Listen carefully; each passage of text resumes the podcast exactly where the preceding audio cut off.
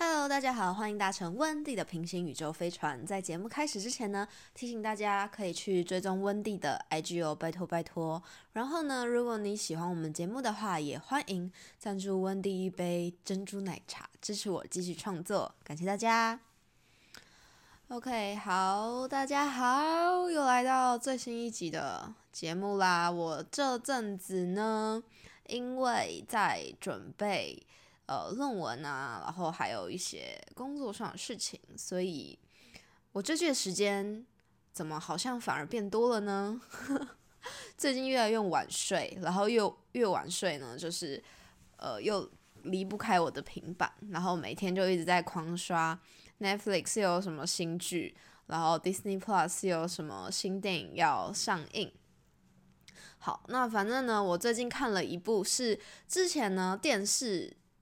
台它都会就是有电影台都会一直重播的一部电影，可是我不知道为什么我每次转到的时候都是重一半或是呃快结束的，所以我对于这部电影我都只看到片段，就是断断续续的，没有看得很完整。然后刚好有一天呢，我在刷我的 Disney Plus 的时候，就发现了，哎，刚好就是也不知道可以看什么了，就看到这部片，我想说，好，那就来看一下好了。就是我们买了动物园。是二零一一年的电影，诶，已经十一年前了。对，十一年前了。现在二零二二嘛，二零一一年的电影。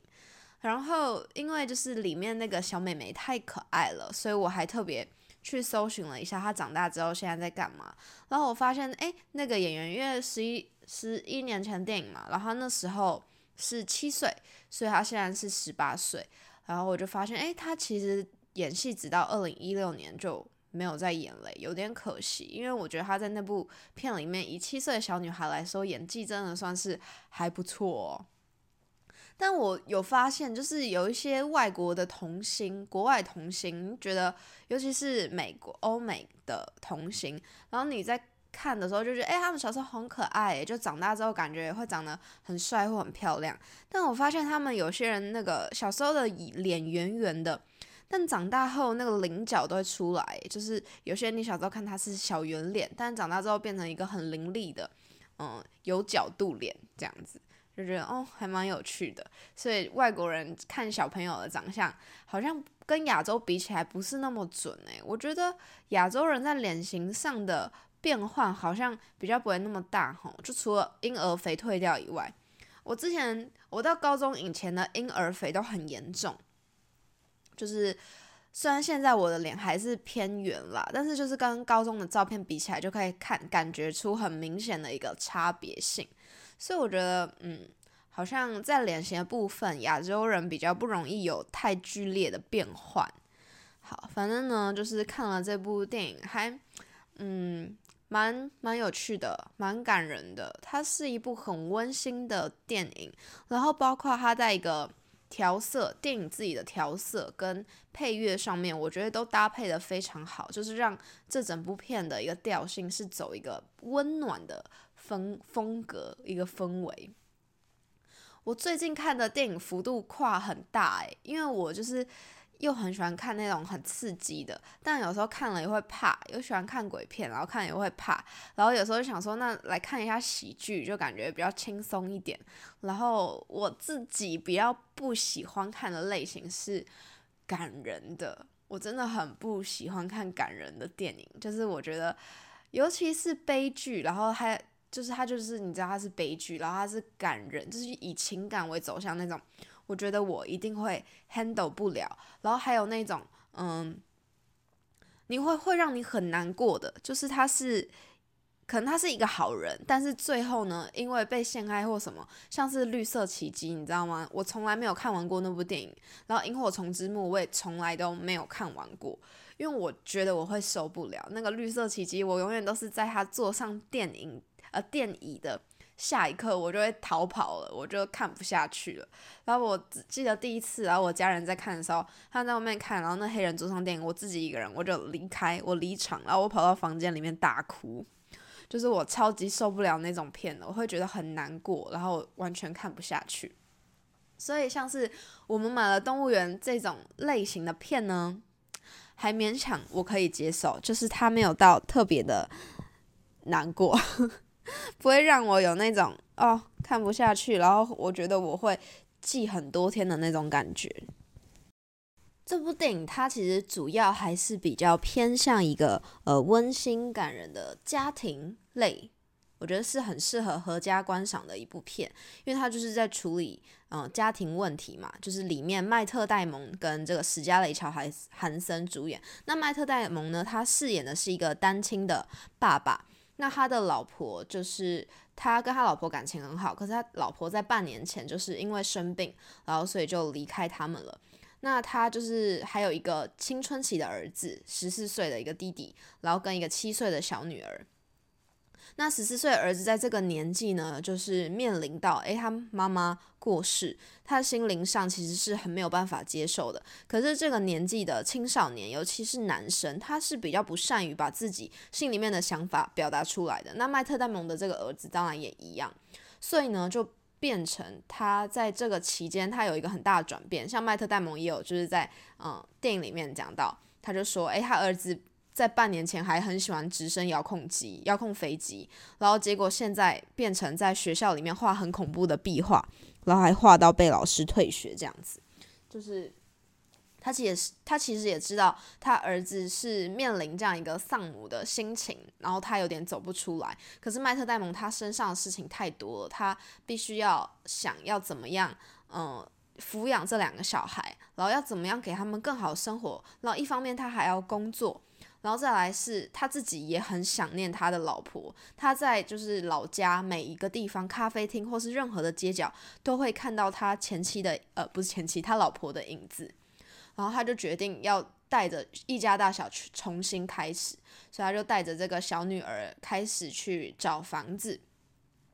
那这个儿子呢，他也因为在学校里面偷钱，然后跟呃又画了恐怖的壁画等等的原因，被记了四只大过，然后就被退学了嘛。所以也要找一个新的学校，让他的儿子重新开始。所以这也给了嗯这个父亲呢一个。呃，很强大的动力去寻找一个新的住处，然后结果呢，他们看了好多间房子，最后看到了一间小女儿很喜欢，然后爸爸也很喜欢，觉得那个房子，嗯，很原生，就很原始的感觉，不，呃，感觉还蛮清闲的，就是住在这里会很快乐，就是很接近大自然。但是呢，那个房仲却告诉他们，诶，你们要买这里的话，你们要三思哦，因为这里不是一般的住宅，它是一个动物园，所以等于呢，如果你买下了这间房子，你同时也必须要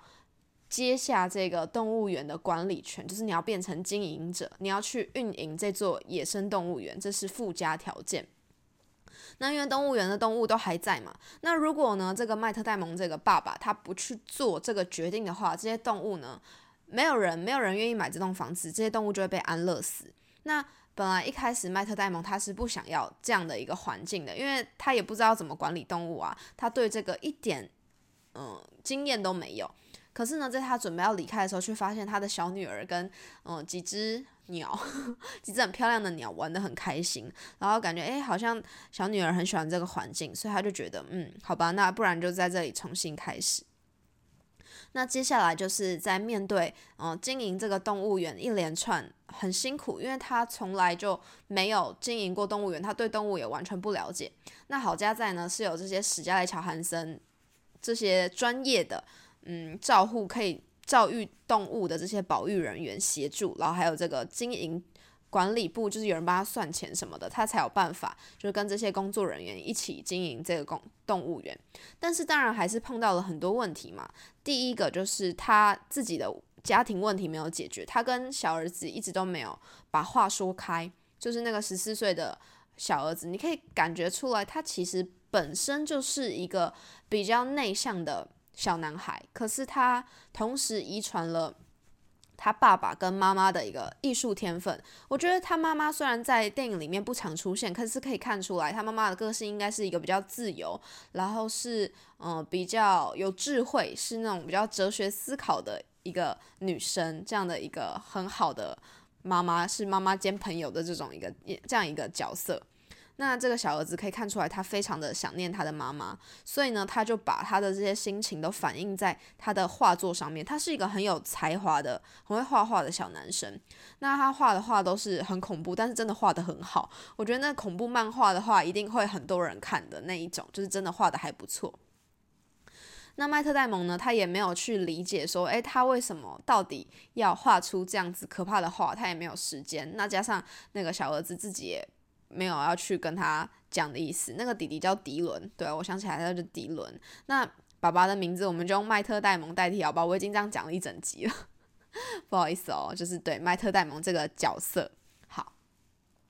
那到了故事的后期呢？他们要怎么样开始就是反转这个亲子关系？其实也是遇到了这个动物园里面有一只嗯老虎。那这只老虎呢，它年纪已经蛮大了，已经十七岁了吧，然后感觉也老了，然后最近都变得没有什么食欲。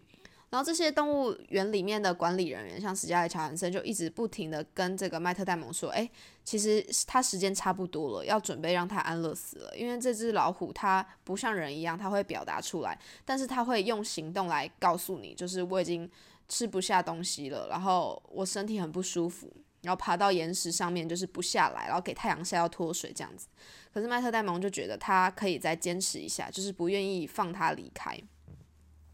好，然后我觉得这个呢，其实对他来说就是一个走出来的过程，就是他要怎么样去忘记他的前妻。虽然他说以前在老家的时候到处都看得到这个他过世的老婆的呃身影，但是他以为他本来以为换了一个新环境之后会好一点，没想到他搬到这个离原本的家超级远的一个地方，他还是无时无刻感觉都可以看到他老婆的影子。就是在大卖场啊，或是在什么他喜欢的零食区，都可以看到他的身影。但是明明他没有在这里生活过，所以就变成他这只老虎就变成一个契机，就是当他愿意送他离开，就是他知道，诶，真的事情会发生的就是会发生。就史嘉蕾·乔汉森就一直告诉他，你要接受，就是事情它会发生，它就是会发生，你没有办法去改变或是去挽回它。然后，所以最后呢，他也跟他的儿子决定，就是，呃，他们先大吵了一架，然后之后呢，他儿子就来到了这个老虎的栅栏前面，他知道麦特戴蒙在这里，就是发呆，然后来找他，然后他们就说，那我们一起就是把自己心里想讲的话讲出来，然后他儿子呢，就就说，他一直很希望他爸可以跟他说，嗯，我很抱歉，就是我自己做的决定，然后把你带来这里。那麦特戴蒙就说呢，他也很希望他儿子可以对他对他说：“你是个很好的爸爸，就是很可爱。”然后他们就是这样和解。然后最后呢，麦特戴蒙也决定要送这个老虎离开，那好好的跟他说再见。那同时呢，其实我觉得某一个层面，这也算是一个心灵上层面。他同时也在对他过世的老婆说再见，就是真的要重新开始了，不是说换了一个环境就重新开始，而是他真的跨过心里的那一道坎，就是重新开始。那随着这个动物园开幕的那一天呢，他也跟这个史嘉丽·乔汉森互相表明了心意，就是觉得，嗯，对。可以可以重新开始了。那随着动物园开张，那他儿子的画呢，就是他也发现他儿子很恐怖的画，到最后呢，画了一只老虎。那麦特戴蒙他就做了一个决定，他就把这个老虎呢，当做这个动物园的全新的一个 mark，就是一个标志，然后印在传单上，然后印在各式的看板上面。那他儿子也非常的开心，因为就是儿子某一个程度来说，他也克服了嘛，所以才会就是渐渐的开始他的画风没有那么恐怖了。好，那我觉得这整部片呢，就是一个对自我和解。那在故事的最后呢，结尾是小女儿一直很想要听爸爸讲故事，就是她就有说：“哎，爸爸，我觉得你最近好像自从妈妈过世之后，你就很少跟我们讲故事了。”那故事的最后呢，就是这个麦特戴蒙他跟他的这个一双儿女去讲述他遇到他老婆的故事，是在一个咖啡厅。那就是他们三个人就一起跟这段回忆，嗯，一起记下来，记在心里面，然后一起跟这段回忆跟他妈妈说了一次，就是再见这样子。好，就是收束在这么温馨又感人的地方。然后我自己觉得，哎，看完之后，嗯，还蛮疗愈的，就是对，是一部嗯蛮心灵层面的电影。然后整体来说我觉得蛮好看，嗯，就是很适合，可能你现在想要放松的时候可以点开来看一下 这样的电影。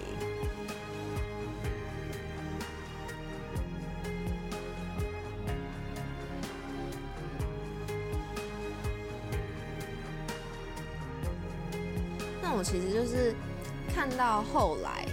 反正就是我看完全片之后，我觉得那个老虎就是送走老虎这件事情，它算是一个，嗯，就是我刚刚讲的嘛，它是一个自我和解，就是它可以对应到可能是前期他老婆过世这件事情，然后对应到诶，他们用什么样的方式去送走这只老虎，然后来弥补他心里面的那个遗憾，还有那个创伤，那就让我想到。对不起，就是让我想到一个我觉得没有那么浪漫的例子，因为这部电影它还是浪漫的啦。然后就是因为最近我看了，我也很喜欢看那种很猎奇的综艺节目，你们知道，就是有那种很猎奇，就是有异食症患者，就是可能我前几天看了一个一个人，就是他喜欢吃面膜粉，他每一天要吃掉两盒的面膜粉，然后他觉得面膜粉很好吃。但是就不知道什么原因造成他非常爱吃面膜粉，然后或者是我还看到有一个人喜欢吃钉子，然后不然就是他每一天都只吃意大利面，就除了意大利面以外，什么食物都不吃，就是他一吃蔬菜水果就会哭，然后不然就是只吃薯条，然后其他食物都不吃。那这个节目呢，就是呃这些有。异食症患者，或是他们只吃单一食物的这种人，其实他就某种程度来说是不正常的嘛。那他们这样久了，身体一定会出状况跟问题。然后这个节目就是他们的家人会请心理学家，然后来提供协助。然后每次呢，那个心理学家都会有一个刺激疗法。就那刺激疗法呢，可能是诶，假如今天这个人他很喜欢吃薯条，那他很喜欢吃薯条的话，他就把他一年份吃的薯条，就是。呃，用出来，然后摆到他面前，就是他看到很多。那每个人就是看到，诶，他喜欢的食物那么多出现的时候，通常第一个反应都是很开心的，很少有人是第一个这种刺激疗法就被吓到的啦。再来就是，嗯，用一些比较可怕的东西，因为薯条很油嘛，就是他就拿了那种很可能反式饱和脂肪，就是一一整个浴缸的那种饱和脂肪，然后就是，嗯，很恶心，就是水水的，然后油油的。然后从溜滑梯上面掉倒下来，或者是从哪里倒下来，然后然后让他整个满溢出来，然后那个场面就是看起来很恶心。然后那个刺激疗法可能就会让那些有意识症的患者露出一些比较微妙的表情，然后开始去怀疑自己的这个作为，然后甚至有些人他是要找出这个心理障碍的原因，然后要去同样用一个某个类似的情境或是一些。反正就是那些心理学家的一些心理疗法，然后去克服这个难关。那我觉得就是我我看到这个的时候，我就觉得，诶，他跟那个送走老虎的那个好像蛮像的，就是某个程度来说，都是有点转移那个情情感，就是移情，或者是去做另外一件很类似的事情，然后去克服它，然后或者是去击碎它，这样子，觉得嗯蛮有趣的。好啦，那这就是今天的平行宇宙飞船的节目内容啦，感谢您的搭乘，那我们就下集再见喽，拜拜。